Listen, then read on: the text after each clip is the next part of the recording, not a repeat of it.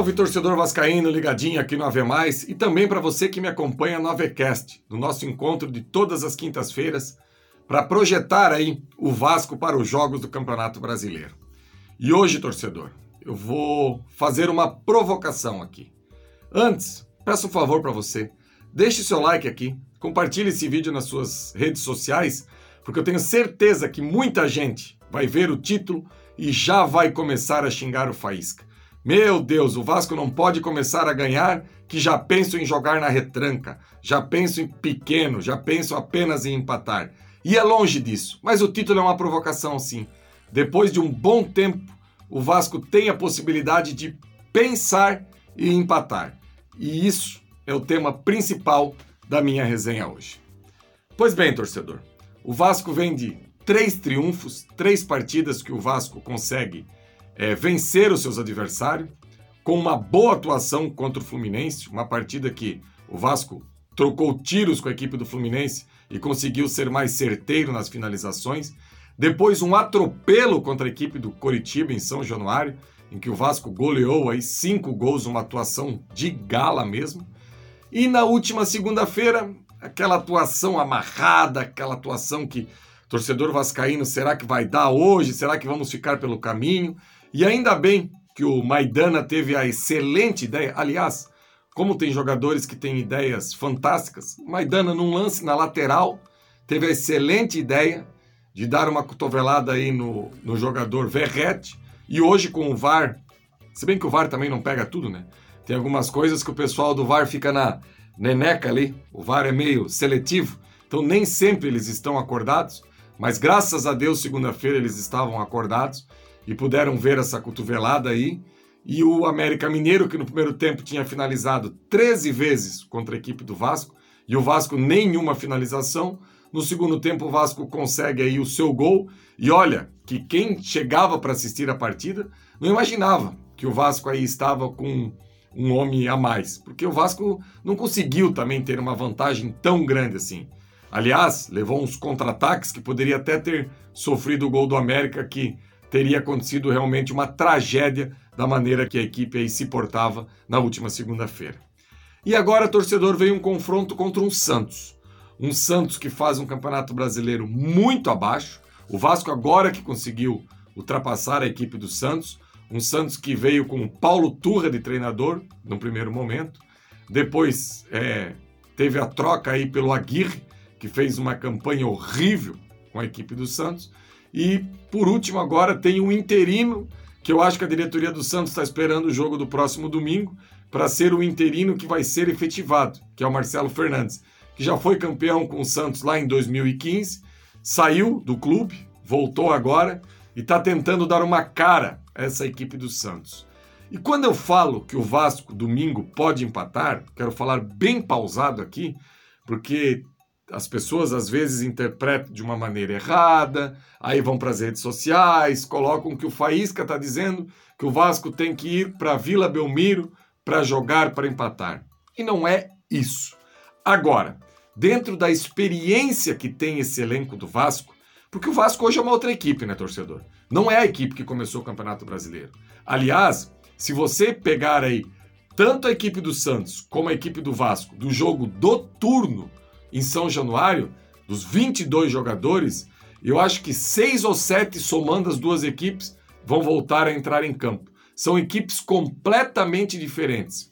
E eu lembro que quando começou a história do Campeonato Brasileiro de Pontos Corridos, eu ouvia muito o Washington Rodrigues, um cara que eu admiro muito no comentário esportivo brasileiro, e teve uma entrevista, certa vez, ele com o Eurico Miranda, e os dois falando, e os dois chegaram à conclusão que o campeonato de pontos corridos era uma gestação, porque eram nove meses de campeonato e uma equipe que poderia estar muito bem montada lá em abril, março, quando começa o campeonato, poderia chegar em dezembro completamente diferente. E é o que acontece.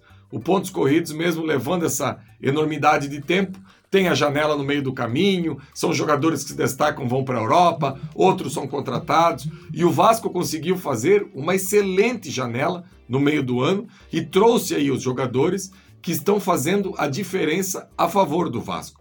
Então, torcedor, quando eu falo que o Vasco tem a possibilidade do empate do próximo domingo, é pelo seguinte: O Vasco empatando, o Vasco mantém a diferença que tem para a equipe do Santos, sendo que o Santos vai jogar fora de casa na próxima rodada e o Vasco tem a possibilidade de jogar duas em São Januário. Então, assim, mantém o adversário atrás, queima uma rodada e projeta um cenário favorável. Isso não quer dizer que o Ramon Dias vai montar uma equipe pensando no empate. Até porque, nesse embalo que o Vasco está aí, com três vitórias consecutivas, seria fantástico, seria algo realmente para colocar uma pressão absurda no Santos e o Vasco começar a jogar com um pouco mais de respiro e tranquilidade. E quando que eu falo que o empate é um bom resultado? Quando lá pelo 25, 30 do segundo tempo, tá 0 a 0, tá 1 a 1, o Vasco tem que ser inteligente. Não pode tomar gol de contra-ataque, não pode se expor, não pode tomar gol de erro de posicionamento, porque quem precisa buscar a vitória a todo custo é a equipe do Santos. E isso desde o primeiro minuto. Então, essa formação do Vasco, a maneira que o Vasco vai se apresentar contra a equipe do Santos, eu vou debater mais no Faísca Taon do próximo sábado. Aí sim, vou trazer para você aqui um Santos que provavelmente vem num 3-5-2, como que mudou essa equipe do Marcelo Fernandes no jogo que fez contra o Bahia, que venceu fora de casa, em relação à equipe que vinha jogando é, com o Aguirre. Isso não quer dizer também que o Santos agora é mil maravilhas. Não virou a partida no jogo contra o Bahia no final do jogo, sabe? É, dois gols aí de bola parada, bolas alçadas dentro da área, um gol do Marcos Leonardo e outro gol do Furg, do centroavante argentino. Então, assim, essa, essa maneira com que o Santos se comporta, o técnico Ramon Dias é, vai ter trabalho para entender que mudou esse cenário. E também tem a questão do Paier para administrar. Será que num jogo desse é interessante colocar o Paier desde o início? Como que vai se comportar o Paier se no outro lado tem alas e não são laterais? Então, assim, é várias nuances que o técnico Ramon Dias vai precisar observar aí e tomar cuidado e ter cuidado para o jogo do próximo domingo. Então, quando eu falo no empate, é isso. Entender o momento, entender como as coisas estão acontecendo. Por exemplo, o Santos está com um homem a menos, eu acelero para tentar fazer o gol. Daqui a pouco, Deus o livre, deixa eu bater na madeira aqui. Deixa eu bater aqui, ó. Até tremendo a câmera aí. Ah, o Vasco tem um jogador expulso. Eu não preciso me expor, eu não preciso buscar o resultado. Por exemplo, o América na última segunda-feira. Em vários momentos, o América se atirou, mesmo com um homem a menos, porque o América precisava, necessitava muito desses três pontos. Não é o caso do Vasco. O Vasco pode administrar e levar o jogo à sua maneira. E eu tenho certeza absoluta que com o elenco experiente que o Vasco tem hoje, Medel, Verrete, Paulinho, sabe? Léo, Léo Jardim, são jogadores que têm esse entendimento. E não só os jogadores, né? A comissão técnica experiente que o Vasco tem, um treinador igual o Ramon Dias, que já viveu tudo no mundo do futebol, já passou por todas as situações possíveis e imagináveis, já trabalhou na Europa, já trabalhou é, no Oriente Médio, já trabalhou na América do Sul, jogador de Copa do Mundo, ele entende o momento também. Ele sabe que o desespero hoje maior está do outro lado.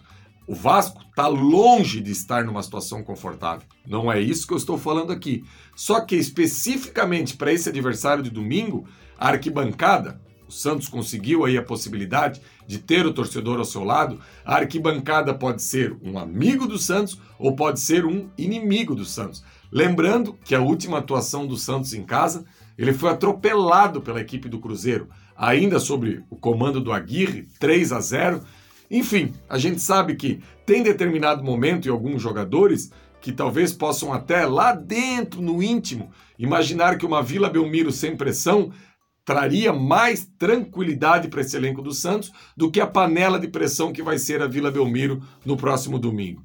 Então, deixando claro aqui, o Vasco tem o direito de empatar, isso não quer dizer que o Vasco vai a Santos jogar para empatar. É um jogo mental. Precisa ter esse equilíbrio e ter esse entendimento e aproveitar esse desespero do Santos. Beleza, torcedor? Sábado no Faísca Tá eu vou esmiuçar esse duelo e o que eu imagino aí, se o Vasco vai com Paier, se vai sem Paier, como que faz para parar esse Zala do Santos, Lucas Lima que joga centralizado, esse Soteudo que flutua, esse Marcos Leonardo que é muito bom jogador. Enfim, sábado no Faísca Tá a gente fala mais sobre isso. Por hoje é só. Gostou? Senta o dedo aí, coloca esse like aí para fortalecer o nosso trabalho, compartilha, deixe seu comentário aí embaixo, que eu leio todos, eu leio todos os comentários aí embaixo para continuar evoluindo e aprendendo de futebol com você aí do outro lado. Beleza, galera? Um abraço e eu volto sábado de manhã no Faísca Taon, lá no Atenção Vascaínos. Fui!